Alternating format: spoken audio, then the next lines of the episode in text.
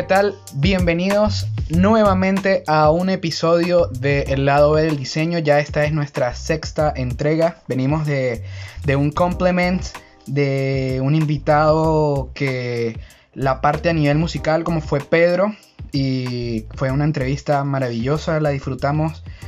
Eh, no queríamos terminarla porque tenía mucho que ofrecernos, compartimos demasiado y el invitado que tenemos para esta entrega creo que también nos va a dar una tertulia increíble porque en mi caso estoy muy emocionado así como cuando grabamos el, el capítulo con Melanie porque es experto en branding. Eh, para mí es un emprendedor, sigue en Venezuela, sigue aportando para el país, es, a mi criterio una de las nuevas caras del diseño en, Venezuela. En este capítulo de Hablemos de Branding tenemos a Gabriel. ¿Qué tal? ¿Cómo estás?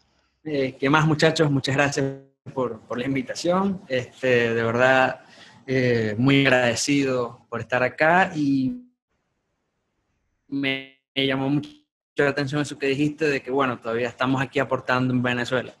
Y soy, o estoy muy en pro de que si lo logras en Venezuela, puedes lograrlo donde sea. Entonces, eh, agradecido, agradecido. Eh, además de, de, de, de tener un, un, portafolio que me parece impecable y, y además de de toda esta energía que siempre aportas a, cada uno de los proyectos, eh, ¿cómo comenzaríamos esta entrevista? Es que hay mucho de qué hablar de tu trabajo. no, Yo creo que la mejor forma es empezar preguntando quién es Gabriel, porque aparte de ser diseñador, de, alguien que le, está echando un camión en el país, ¿quién es Gabriel? Gracias, gracias. Ok, bueno, eh, eh, soy Gabriel Sutherland, eh, a pesar del apellido, siempre lo digo, soy alguien súper criollo, nací acá en Maracaibo, soy diseñador gráfico venezolano. Este, digamos que el diseño es más, nació siendo mi pasión y actualmente ahorita es mi profesión. es algo que disfruto hacer, que es lo que es mi trabajo. Y es algo que, que, no sé, no puedo explicar con palabras lo que ha hecho el diseño para mi vida. Eh, no sé si quieren hablar o empezar un poco sobre cómo me adentré al mundo del diseño o no sé qué tipo de preguntas tienen. Eh, yo creo que podríamos comenzar desde los inicios porque nos estabas hablando de tu proceso, de cómo llegaste desde tus estudios técnicos en bachillerato hasta la parte universitaria. Creo que porque esa transición es muy importante y, y da como un paso a lo que haces y se nota es, eh, esa secuela que, de, la escuela técnica y todo esto. Bueno, es bastante curioso porque yo estudié, bueno, como ya ustedes lo dijeron, estudié en un colegio técnico. Eh, en este colegio habían tres opciones para elegir como a la carrera. Eh, tú podías estudiar administración, mercadeo o diseño. Yo inicialmente iba a estudiar administración porque vengo de una familia que es bastante trabajadora, aquí no existe como el emprendedor o la persona que es empresario o bueno, la persona que tiene múltiples trabajos y, y bueno, le va bien eh, o le va súper bien económicamente. Yo, eh, en vista de eso, viendo que para mi familia el éxito, alcanzar el éxito era trabajar 10, 15 años en una empresa, ser gerente en, algún sitio, yo, bueno, yo iba a decir estudiar administración, fue entonces casi que una semana antes que dije, Bertale, no, creo que esto de verdad no va a ser lo mío, vamos a apostar por el diseño. Estuve, bueno, estos tres años como de la parte técnica estudiando de la carrera y bueno, ahí, ahí se ve como yo todavía le tenía el miedo a, a, no alcanzar el éxito financiero. O sea, yo cuando estaba en sexto año ya pues, casi que la, la meta para tú salir a, hacer tus pasantías, eh, nos recomendaban cómo hacer una especie de cursos para nosotros tener más oportunidad en el campo laboral. Eh, bueno, pueden hacer un curso de AutoCAD, pueden hacer un curso de After Effects. Eh, yo, bueno, yo me apunté en el de AutoCAD, de AutoCAD porque yo dije, no, esto es lo que me va quizás a impulsar a mí económicamente. Vine y hice el curso de AutoCAD y casualmente las pasantías que me tocaron eran siendo de dibujante de planos en una empresa de desarrollo de proyectos de, aire acondicionado, o sea, es algo, imagínense a una persona con mente de diseñador, pero rodeada de puros ingenieros. O sea, era algo totalmente muy pues, cuadrado. eh, sin decir- Sí, sí, o sea, eh, quería escapar, quería escapar. Sin embargo, tuve casi que un año trabajando en ese sitio y digamos que todo este proceso me hizo ver a mí que, bueno, no, eh, ya estoy haciendo esto, si de repente salgo de aquí, creo que no va a ser lo mejor, eh, vamos a apostar por arquitectura, que era una de las carreras que, bueno, para muchos eh, en el país es alcanzar como una estabilidad, es el éxito, también está mucho el que dirán, Bertale, no, no es lo mismo, eh, esto no pasa mucho ahora, pero antes era como que, Bertale, eh, esta persona va a estudiar diseño, eh, se va a morir de hambre, hay, muchos en memes sobre eso.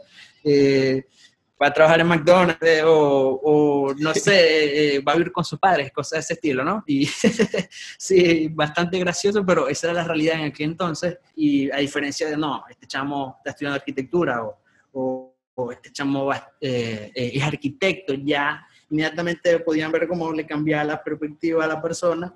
Y bueno, me metí a estudiar arquitectura, eh, tuve cinco semestres eh, dándole a la carrera pero bueno, es aquí cuando me doy cuenta que yo empezaba a notar más, eh, o me empezaba a preocupar más por lo que era la presentación de los proyectos. Eh, la carrera de arquitectura, eh, o sea, la respeto demasiado, la disfruté demasiado, pero siempre me quedaba como vacío, pues. Eh, siempre le ponía esta mayor atención a, a, no la conceptualización de un proyecto, sino, epa, yo estaba emocionado, era cuando íbamos a presentar eh, de, todo, toda esta área de presentaciones, diapositivas, eh, planimetrías, las maquetas, o sea, que todo quedara como en punta, todo a uno, eso era lo que me satisfacía a mí. Y bueno, ya ahí me di cuenta que, Bertale, voy a irme por el diseño porque de verdad que aquí no estoy eh, gastando el tiempo porque eh, no le estaba prestando atención a lo que realmente le prestaba atención.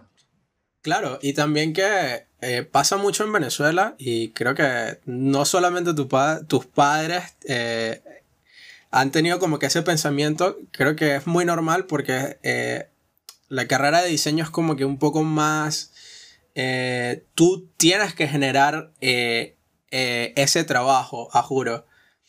Pero dentro de, de, tu trabajo como tal, se nota eh, eh, ese, como ya lo había mencionado, ese trayecto que, que, tuviste que pasar durante el, el AutoCAD, eh, el trabajar con ingenieros, el, el, estudiar arquitectura, por la, por la simetría con la que trabajas tu trabajo actualmente.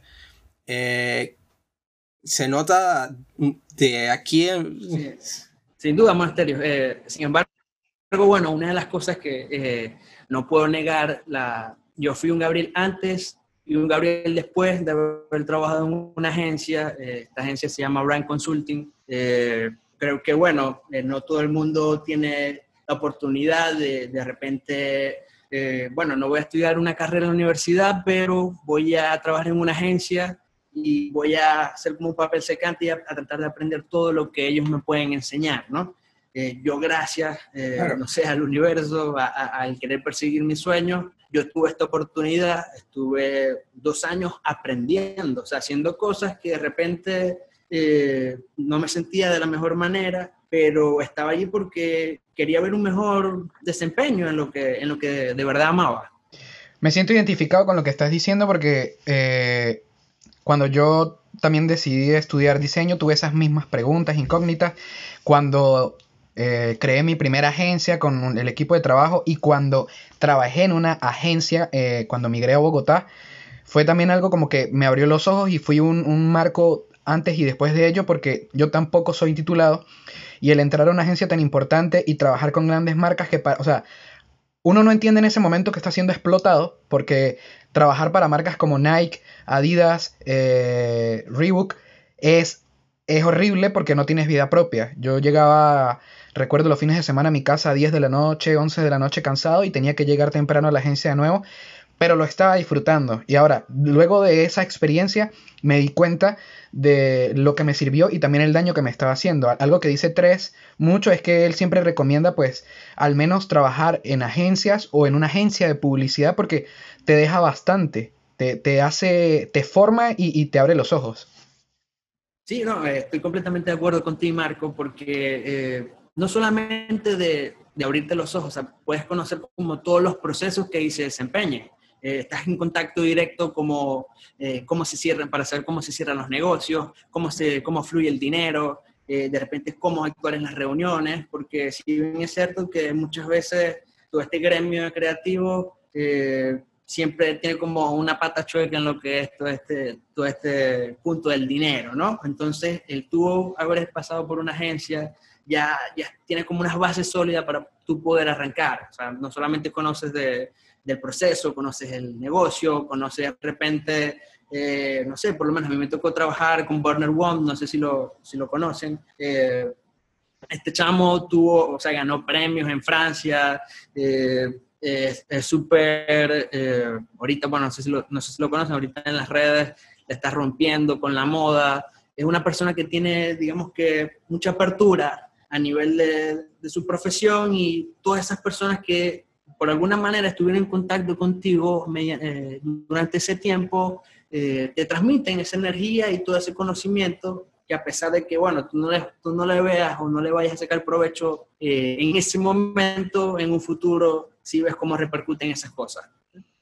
En, cuanto al proceso creativo que tú conllevas cuando empiezas a hacer un proyecto, porque si bien lo hemos dicho desde que comenzó el podcast, eres especialista en branding.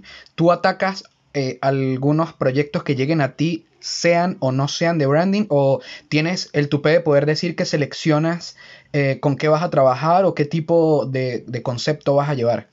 Ok, bueno, eh, primeramente no, este, siento que el mundo del branding es eh, demasiado gigante, eh, todavía no me considero un experto, sin embargo voy en el, estoy en, el camino para poder serlo, ¿no?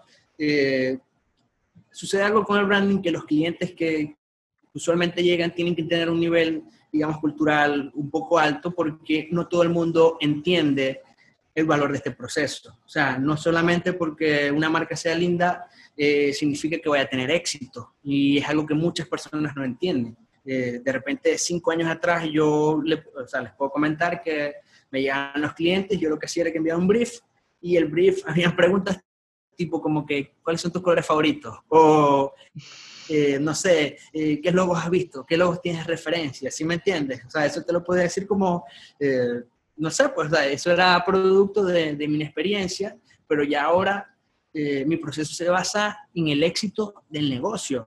Eh, les voy a explicar una analogía sencilla que leí hace poco y me pareció bastante cool. Eh, si yo les pregunto a ustedes, eh, ustedes están con sus amigos, sus mejores amigos, con los que pasan el rato, con los que disfrutan mucho, ¿ustedes creen que ellos están con ustedes por su personalidad o por cómo se visten? ¿O por cuánto dinero tienen? Están con ustedes por, eh, porque son panas, porque de, repente, no sé, conecte con ustedes o tienen un propósito similar y hace que conecten. Eh, lo mismo sucede con las marcas. Las personas que realmente van a conectar con ustedes son las que, son las que pueden tener... Eh, son las que pueden tener esa conexión con su esencia, con su personalidad. Las marcas son como personas y es algo que, las, que todas las personas no, no, no, llegan a este nivel de, entendimiento. Entonces, bueno, creo que ya cuando empezamos a entender eso, eh, empezamos a buscar el tipo de cliente que entiende estos aspectos, es cuando yo decido, sí, yo puedo trabajar contigo. Porque sí, me ha tocado que de repente, como dicen ustedes, llega alguien que dice, yo quiero un logo, pero bueno, esto es un proceso más amplio, eh, yo vengo y usualmente tengo de una a dos reuniones con el cliente donde las preguntas son de tipo, eh, ok, ¿qué tienes? ¿Cuánto tiempo tienes en este negocio? ¿O eh, cuántas sucursales piensas abrir? Este, ¿Ya tienes un público seleccionado? no sé, ese tipo de preguntas que van más directo al negocio para yo en base a eso poder desarrollar un análisis y a partir de ahí conceptualizar algo que me dé las pautas para hacer el, todo este proceso de diseño y que vaya a, llegar a la persona indicada. Sí, es que en, ese aspecto eh, pasa mucho, eh, yo como tal no me dedico al, al, branding como tal, eh, que, que, el brief eh, es una pieza clave dentro de, de, cada proyecto y pasa, por ejemplo, en, mi área que es un poco más hacia la música, que es como que ir más allá de, de, de como que estos colores o como que no, esto funcionaría mejor o esto se ve mejor o esto es como la tendencia, sino lo que realmente la gente pueda conectar contigo.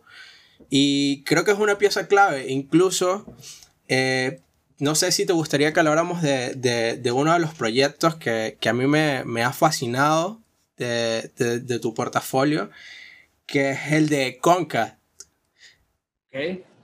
Eh, bueno, explico más o menos lo que, cómo se desarrolló el, el, proceso de este proyecto. Eh, inicialmente sí, el cliente me buscó fue por un logo. Eh, entonces uno viene y es donde, ok, ven acá, vamos a explicarte que, bueno, no es solamente el logo lo que va a hacer la diferencia de si tu negocio va a ser exitoso o no.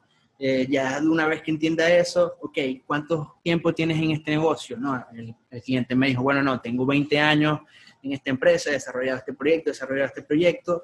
Ya más allá de, del valor del, del, negocio, hay un valor, hay un valor eh, sentimental en el, en el proyecto porque es algo que es algo que es parte, que ha sido parte del cliente durante 20 años. Eso es importante acotar, que muchas veces eh, viene nosotros como diseñadores queremos como imponer nuestros propios gustos o nuestras propias decisiones y a pesar de que el cliente no sea el especialista, siempre hay que buscar la manera como de incluirlo en el proceso, de que él se sienta parte de esto, porque Bertale, eh, vas, va, a desarrollar la identidad visual de, de algo que ha sido parte de su vida durante 20 años Claro, hay algo que, quiero.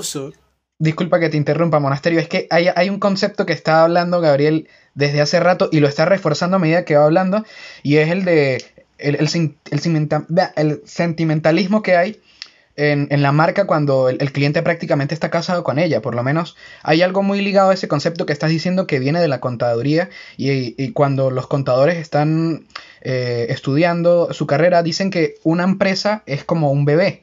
Los primeros cinco años es donde se sabe si va a seguir viviendo o fue un proyecto fallido y ya los primeros 10 años se convierte en una empresa que superó la etapa de la madurez y a los 20 años es una empresa sólida, es, es una empresa en adolescencia y es algo que estás hablando de ello y, podemos decir que eh, es ese, ese cliché que siempre hablamos de que el cliente siempre tiene la razón es totalmente cierto, solamente que hay que ponernos en sus zapatos de vez en cuando para poder conceptualizar ideas y nosotros transformarlas. Hay algo que a mí me, cuesta mucho y veo que tú lo, entendiste desde el principio y es eso, el, el, cómo poder conversar con el cliente. A mí me costó realmente mucho en ese proceso.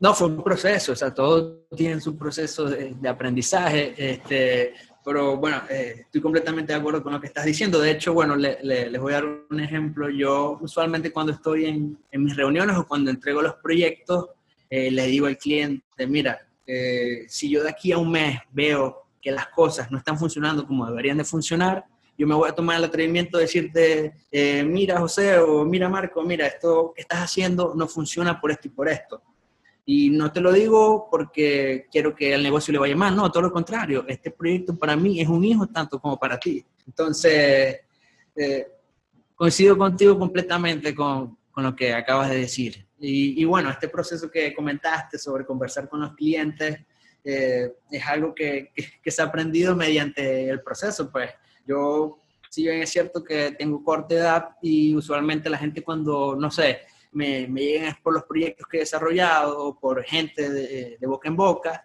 y bueno, vamos a citarnos en tal sitio para, para, tener una reunión. Entonces vengo yo, llego, y me ven a mí, y es como que, verdale, ah, tú hiciste esto y esto y esto, ¿sí? Ah, ok, pero yo pensé que eras mayor y tal, y no sé qué, y eh, ya cuando tú das como el, el, speech inicial, donde tú explicas todo tu proceso, todo lo que has realizado para poder llegar hasta acá, es cuando el cliente entra en entendimiento y dice, oye, ok, sí, eh, este, chavo, este chamo sabe dónde está parado, vamos a, vamos a desarrollar el proyecto. Claro, y, y dentro del proyecto se ve la, la, conexión que lograste con, no tanto como de, con el cliente, eh, que, que, esa identidad gráfica eh, te das cuenta que es como una empresa que lleva muchos años al momento que tú lo ves de manera visual, eh, de incluso por la parte en la que cómo utilizaste las texturas, que fue un poco más grounded, un poco, quizás un poco sucio, pero al mismo tiempo como industrializado, y, y te das cuenta que, que, que es lo que venía hablando en un principio, la influencia que tuviste al, al haber trabajado durante ese tiempo eh, creando planos y todo esto por la por el estilo tan simétrico y, y, y al mismo tiempo tan industrial, cómo lo has llevado incluso hasta la parte de tus gustos, porque hablando previamente te había dicho que a mí me recordaba eh, incluso la parte del, de los uniformes y todo esto, me recordaba mucho a, a las chaquetas que utilizaban los, los médicos de Ghost in the Shield o por ejemplo Caneda, Caneda en, en, en Akira y, me parece genial cómo pudiste unir algo, una, eh, una historia que ya estaba con parte de tus gustos y crear un lenguaje tan, tan precioso. A mí me, encanta este proyecto. No, no, te voy a mentir, o sea, eh, en cada proyecto, aunque uno no quiera, siempre hay una parte del diseñador en el proceso, ¿no? Eh, sin embargo, eh, estoy en, siempre en pro a que se haga una correcta lectura de, de los proyectos. O sea, si es una constructora, eh, de repente no podía tirarme unas manchas que sean cosas sinuosas, de repente círculos, que, no o sea, que tengan irregularidades, o sea, ese tipo de cosas no, no podía desarrollarlas en el proyecto porque ok, tú no le vas a dejar eh, la mano de la construcción de tu edificio a una marca que de repente se vea como una heladería, que es más pastel, que es más alegre, ok. O sea, ese tipo de cosas, eh, más allá de que tengan mis influencias de arquitectura, eh, siempre hay que tomarlas en cuenta. O sea, no importa que de repente yo no haya estudiado arquitectura o que de repente he estudiado veterinaria y ahora medical branding, es muy importante que sepamos cómo leer los proyectos y saber por dónde lo vamos a atacar. Ah, ahí, cuando estuve trabajando en la agencia, recuerdo que me siento identificado con tu proyecto porque yo llegué eh, cuando la agencia tenía proyectos a la deriva y uno de ellos fue también una constructora que estaba creando una marca para unos edificios inteligentes en Bogotá.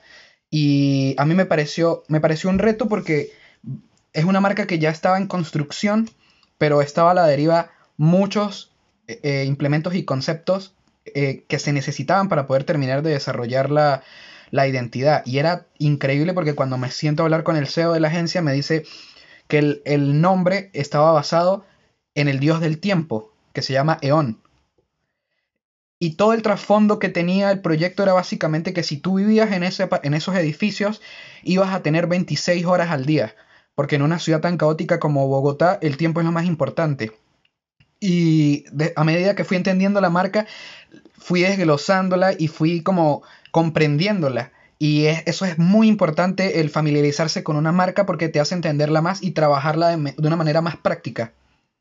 Exactamente, ¿no? Y una de las cosas muy importantes que, eh, quiero rescatar de lo que dijiste es que eh, si ves como la gráfica, tanto la gráfica como el nombre, EON, o sea, eh, EON fonéticamente es una palabra que se escucha fuerte. Entonces ya tú inmediatamente eh, escuchando el nombre, ya te imaginas que la gráfica que va a respaldar este nombre tiene que ser algo eh, ball, este, algo eh, que represente completamente lo que es la fuerza. Eh, les pongo otro, otra analogía súper cool. de repente imagínense que estemos los tres sentados en un bar y llega una muchacha. Entonces la muchacha está muy bonita y yo te digo, perro, monasterios, mira esta chama, está bastante linda. Entonces Llega la chama y se nos acerca y de repente la chama viene y, dice una grosería. Inmediatamente eh, en los tres nos va a causar un ruido porque, ok, si bien es cierto que la chama está súper linda, pero lo que dice no tiene una coherencia con lo que es. Lo mismo pasa con las marcas. Sea, si tú vas a desarrollar un nombre de una empresa constructora, nos ubicamos en este ejemplo, se llama E.ON, eh, tú inmediatamente relacionas con lo que vas a ver posteriormente, va a ser algo eh, súper fuerte, súper serio, eh, algo que te genere una estabilidad y confianza. Algo que quiero preguntarte y en todo ese proceso creativo eh, nosotros hablamos de que queremos ligar como la música con el diseño porque me parece un complemento perfecto e ideal para los creativos, seamos diseñadores, fotógrafos o productores audiovisuales. ¿Qué escucha Gabriel? Ok, bueno, eh, amo el reggae, lo amo con locura. Este, escucho mucho V40, no sé si lo, no sé si lo escuchan. Por supuesto, un clásico. Eh, cultura profética. Eh, soy de Venezuela acá. Bueno, digamos que soy fan de Los Mesoneros, Danny Ocean. Este, básicamente ese es como eh, mi playlist diario. Sin embargo, les recomiendo ahorita este, un pana. Eh, de Nueva York, es director de Nike, él está sacando un proyecto bastante cool en cuarentena, que es como saco un, un, mixtape y a cada mixtape le subo un, un post.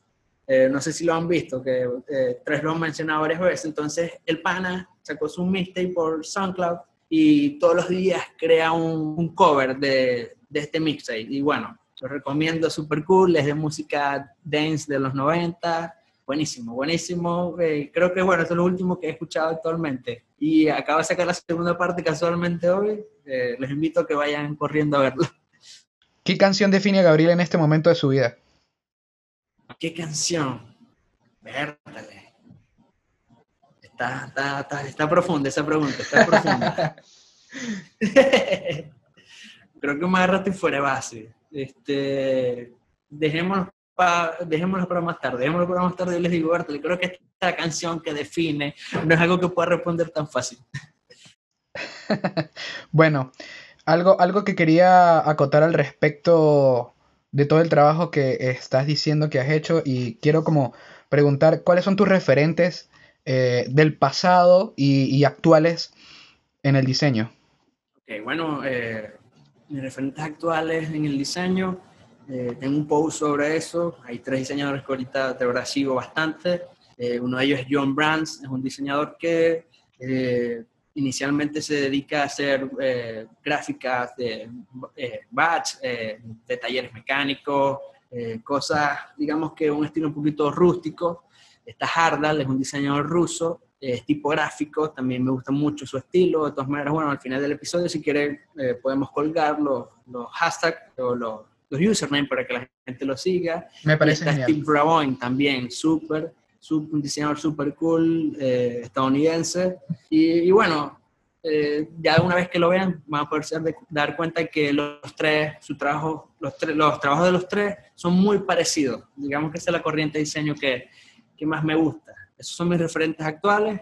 Anteriormente, bueno, eh, cuando estaba trabajando en la agencia, mis referentes más cercanos eran Carlos Tan, eh, CEO de Brand Consulting, este, Michael Wong, este, Wins Vegas, o sea, son tres diseñadores súper cool. Eh, bueno, están partiendo, están partiendo y, y aún tengo influencias de ellos.